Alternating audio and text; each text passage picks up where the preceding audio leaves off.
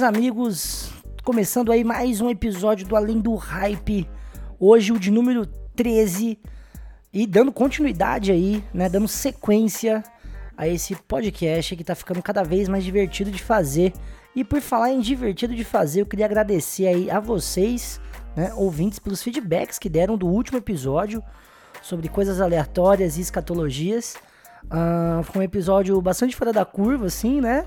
É, foi uma, uma experiência legal, porque quando eu pensei além do hype, não era necessariamente para fazer episódios com aquela cara, mas era mais para ser uma coisa mais experimental, né? Além do hype, para mim, é uma coisa mais experimental, algo que é um espaço meu, né?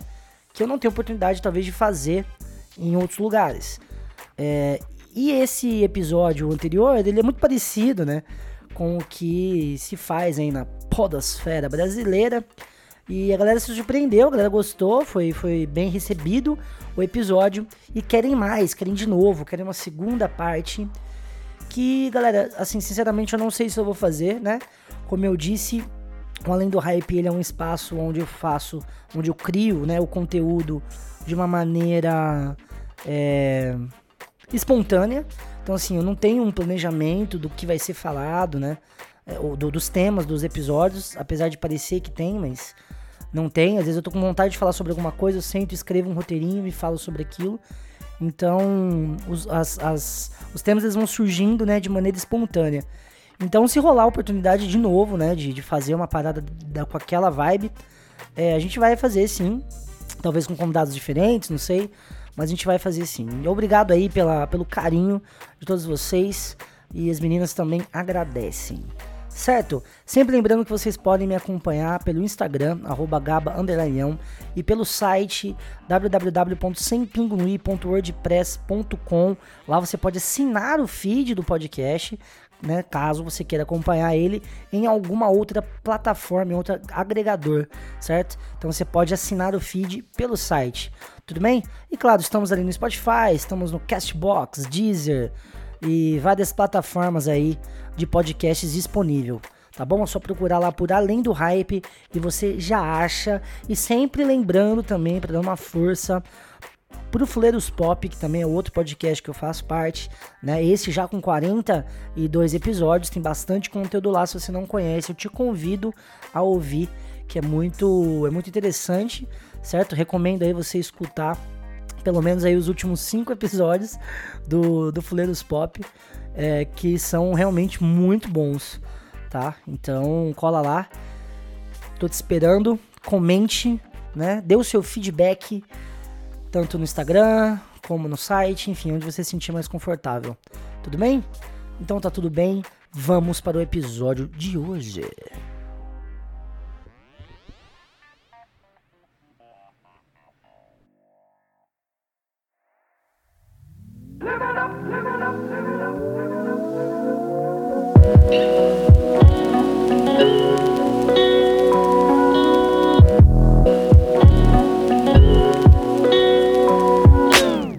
Semana eu fiz uma viagem rápida para São Paulo, né? Fiz um bate-volta, fui num casamento. Inclusive um abraço aí pro pessoal, né? Pro, pro Wiki, pro Flávio, pra galera lá. Foi bastante massa a viagem. E voltando para casa, pensando, né, sobre, puta, que loucura, né? É, fazer essa viagem bate-volta para conhecer pessoas que eu nunca tinha visto pessoalmente, né? E ir para um lugar de São Paulo que eu nunca tinha ido. E fazer uma viagem sozinho, né? De ônibus, coisa que também que eu nunca tinha feito. Claro, né? Você viaja sozinho, mas assim, com amigos, né? De outras maneiras, sozinho mesmo, onde só tem eu, Deus e os meus orixás. eu nunca tinha feito. E foi uma experiência bastante rica e voltando para casa, né, no ônibus, eu tava pensando, né, sobre isso. E aí me deu um estalo, né, de, de como que a gente constrói, né, as nossas narrativas e como é que essa construção dessas narrativas são é, muito importantes, né, pro decorrer da nossa existência, pro decorrer da nossa vida, né.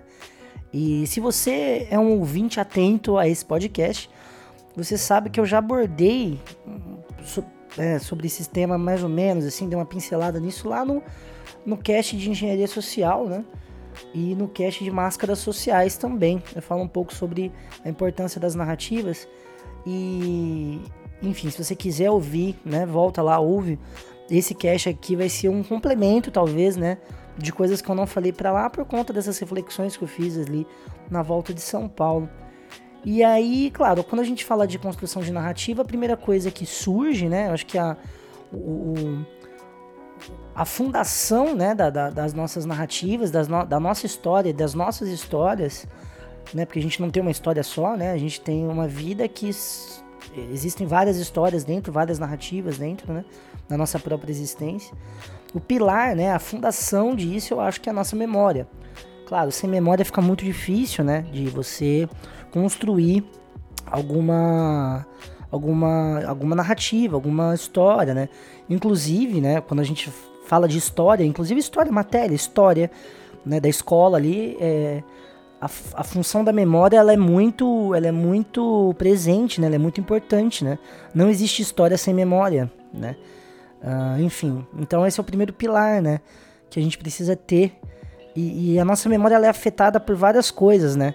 E, e é louco isso, porque por conta da memória, a gente vai relembrando coisas que a gente já viveu, por coisas que a gente já passou, por coisas inclusive boas e ruins, né? E conforme a gente revisita esses lugares, a gente vai ressignificando inclusive essa memória, né? É, ela vai ganhando alguns traços, né? Ou de nostalgia, né? Ou de, ou de, de rancor, ou de saudade. É, mas cada vez que a gente pensa e cada vez que a gente está num momento da nossa vida que a gente retorna, né, a coisas que são que, que a gente guardou na memória, é, a gente acaba se ressignificando elas e isso é fundamental, né, para a criação das nossas narrativas. Mas pensando numa, de um jeito mais profundo, tentando aprofundar um pouco, e isso eu nunca fiz aqui nesse podcast, eu, eu meio que evito uh, me aprofundar muito na, na psicologia, para também não ficar uma parada muito chata, mas acho, acho que esse episódio ele é fundamental eu, eu fazer isso. Então, me desculpa já de antemão, né, se você se tiver meio boring assim, meio chato, mas é, é importante para entender inclusive os outros episódios, né, que eu disse, como o de máscaras sociais e o de engenharia social. É, as nossas narrativas, elas, elas começam fundamentalmente é, quando a gente nasce, claro. Uh, porém, a gente não tem memória, né? Desse, desse momento, assim. Difícil você conhecer alguém que lembra do dia que nasceu. É difícil não, eu acho que é impossível, né? E se acontecer, você está diante de uma falsa memória, o que também é, é, é, é, é provável, né? E também ajuda na construção das nossas, narrati das nossas narrativas, da, da nossa história. É, falsas memórias, elas estão presentes mais do que a gente imagina. É, justamente por conta da ressignificação, né? Que eu tinha dito lá atrás. Então, assim, começa quando a gente nasce, mas é, o bebê, né, necessariamente, ele não é um ser humano completo, óbvio, né? Então ele precisa obrigatoriamente de relações. Então, quando então a nossa primeira a, a nossa primeira oportunidade de construir uma narrativa é a, a relação que a gente estabelece com a mãe, com a nossa mãe. Mas aí aqui eu vou fazer um parênteses importante que não precisa necessariamente ser a mãe biológica, né? Pode ser uma pessoa, e não necessariamente precisa ser uma mulher. É, precisa ser uma pessoa que cumpra essa função materna, que a gente chama na, na, na psicanálise lacaniana de função materna. É, então não precisa ser uma mulher, não precisa ser a mãe de fato, biológica, ou enfim. E também não precisa ser é, é, pode ser um homem, por exemplo, desde que ele cumpra essa função materna. Essa primeira relação é, traz no, no, nosso psiquismo, né, na nossa mente, na nossa psique, a ideia de que a gente existe pelo prazer, né, pelo desejo. A gente deseja ser a, a, a unidade, né, com a mãe. A gente fala de unidade, porque mãe e bebê acaba sendo ali uma coisa só. O bebê não tem essa noção, né, de, de de que é ele e de que é uma outra pessoa, um ser externo, né? Ele, ele, ele primeiro acha que é a unidade, né? E quando ele mama, e quando tem aquele contato com a mãe, aquele contato de carinho, aquele contato de limpeza, né? De, de, de, de, de, de, prov, de provenção, né? De prover, né? Uma pessoa que provém a ele coisas que são prazerosas, por exemplo, quando ele sente fome, é dor. Ele vai lá, mama no peito e aquilo some, aquilo sara e aquilo fica prazeroso né? E por isso também, antes de mais nada, é uma relação ali sexual, né? Uma relação é, é, é, não no sentido erótico da coisa, né? Mas, é uma, mas ali existe esse, essa troca relacional de mãe e bebê e esse é o primeiro é o primeiro tijolo é, para a criação das nossas narrativas, né? A segundo, o segundo momento é quando o bebê percebe que essa mãe ela não, ela não pode ser boa o tempo inteiro, ela não consegue ser boa o tempo inteiro. E aí tem uma cisão. E aí ele procura isso em outro lugar. E aí é onde entra a relação com o pai. E de novo, com quem é, é, com quem está fazendo a função paterna. Não precisa necessariamente ser um homem, não precisa necessariamente ser o pai biológico e não precisa ser necessariamente um homem, né? Uh, precisa ser alguém que cumpra essa função, essa, essa função paterna, né? É, eu não vou entrar no, no, é, no âmbito de, do que significa função paterna e função materna, o que, que quais são os, os, os pormenores disso, porque eu acho que não interessa aqui. Né? Talvez mais para frente eu fale se, se for necessário, né? Enfim. É, e essa, essa relação com o pai é, também traz para o bebê assim, a, a frustração, porque ele também não vai achar no pai aquilo que ele queria que um dia, né, a mãe foi ou teve, né? Então ele, consegue, ele começa a perceber que as coisas elas são falhas. E aí é a relação mais importante, né, que influencia demais na construção das nossas, das nossas narrativas, porque é a partir daí, né, que tudo que a gente for fazer daqui daí para frente, ela, ela acaba se tornando é, fundamental nas nossas decisões, enfim que é a nossa relação com a falta e a nossa relação com a frustração. É, esse é o pilar, né? Esse é, o tripé, na verdade, é, que define aí algumas coisas nossas durante a vida. E definir aqui não é definir no sentido de que vai para sempre, não é questão de destino, mas é questão de que como você se relacionou com isso vai dizer muito sobre você e de como você se relaciona com outras coisas e como você cria então a partir daí as suas narrativas, né? Então, todas as nossas narrativas passam necessariamente por esse tripé, certo? E aí, claro, o tempo passa, a gente vai amadurecendo emocionalmente, né? E a gente vai ganhando recursos para ressignificar, né, certas coisas e certas memórias e certas frustrações e aí a gente vai se construindo e vai é, se decifrando aos poucos, né? Claro que esse não é um caminho, falando assim aqui, parece que é um caminho é, muito tranquilo de se fazer, né?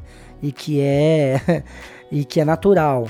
É, antes de mais nada, é natural, claro, mas ele não é necessariamente o tempo todo consciente, né? As ressignificações não são necessariamente conscientes, mas a construção das narrativas, sim, a construção da nossa história, sim. E, e se não passar por esse pilar, é, a gente tem uma defasagem, né? De, de social uh, que precisa ser prestada um pouco de atenção, né? Uh, e esse amadurecimento emocional, essas ressignificações, é, fazem a gente construir de fato narrativas que são que podem ser muito interessantes, né? E daí, a partir desse momento, acontece o que eu chamo de primeiras vezes. E por isso que me veio esse estalo durante a viagem, né? Tinha sido a primeira vez que eu tinha viajado sozinho. E falei assim, nossa, olha só, eu sou um cara de 28 anos e é a primeira vez que eu tô fazendo uma viagem sozinho, sem ninguém, só eu. E, e, e, é legal, porque a gente, a gente tem a fantasia de que chega um momento na nossa vida que acabam as primeiras vezes, né? De que as primeiras vezes elas simplesmente acabam, porque, pô, existe um limite de coisas que você pode fazer, né? E aí você percebe que é, é um engano isso, né? É um engano porque, inclusive, a primeira vez ela pode ser ressignificada e aí você faz de novo uma coisa que você já fez, só que de uma maneira diferente, né? Isso, isso é muito foda, assim, isso é muito legal. E isso influencia demais, né? O jeito que a gente pensa, o jeito que a gente se move, o jeito que a gente né, é, se comunica e o jeito que a gente consome conteúdo seja ele digital, seja ele televisivo, seja ele na internet. E aí, né, era o, esse é um ponto também fundamental desse episódio que eu queria chegar, é que a, mídia, de uma maneira geral, ela contribui também, além da nossa memória, né, além das nossas relações, ela também contribui demais para as nossas narrativas. a mídia aqui, pessoal, não é só a televisão, não é só a internet, é simplesmente tudo o que vocês consomem, o que a gente consome. Filme, música, é... tem, tem, aquela coisa, né, do, do, do, do, crush, de você se apaixonar, por exemplo, por uma atriz, por um ator, de que você, você não sabe exatamente o porquê, e aquilo faz parte da sua construção, né, existencial. E aquilo te influencia, inclusive, nas suas próprias produções criativas, né? Na maneira como você resolve seus problemas, na maneira como você enxerga o mundo, né? Então, assim, tem uma influência muito grande é, dentro desse... De, de, dessa evolução, né? Dessa evolução pessoal e mental, né? Só que ela só faz sentido né, quando você já tem uma certa, um certo amadurecimento emocional. Por isso que é tão perigoso propaganda para criança, né? Por isso que no Brasil, teoricamente, propaganda é, é, focada no público infantil, ela tem que ser vista com muito, muita cautela, porque a criança ainda não separa muito bem né, o que é dela e o que é de fora. Então isso acaba tendo uma influência gigantesca né, no, no, no crescimento dela, né? É, então tem que prestar muito, muito cuidado com isso, né? Hoje em dia a gente tá com o YouTube aí, cheio de conteúdo livre. É... Então tem que se prestar atenção. Não tem que censurar, claro, isso é ridículo. Pensar em não fazer é uma parada que, puta, eu sou completamente contra.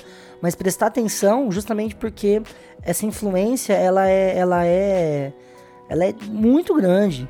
Né? Você pode usar o exemplo agora né, da, da, das eleições nos Estados Unidos, das eleições no Brasil e como é que a mídia, né, ela foi completamente, ela foi completamente responsável por uma criação de uma narrativa, olha só, por uma criação de uma narrativa que fez com que, né, certos governantes assumissem certos cargos, né? É claro, você vai falar que isso é demérito? Não sei, talvez isso seja uma discussão para um outro dia.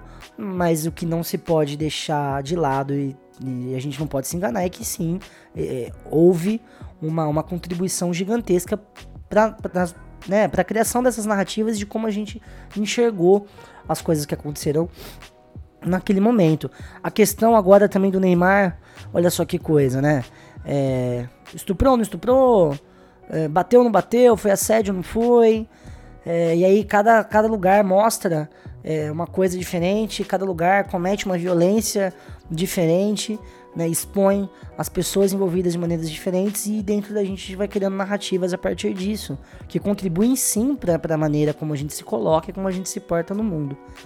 É, então, é, tem, tem até uma, uma tem até uma, um termo usado recentemente, esse termo é, é, é, é, muito, é muito recente, que chama influência cognitiva.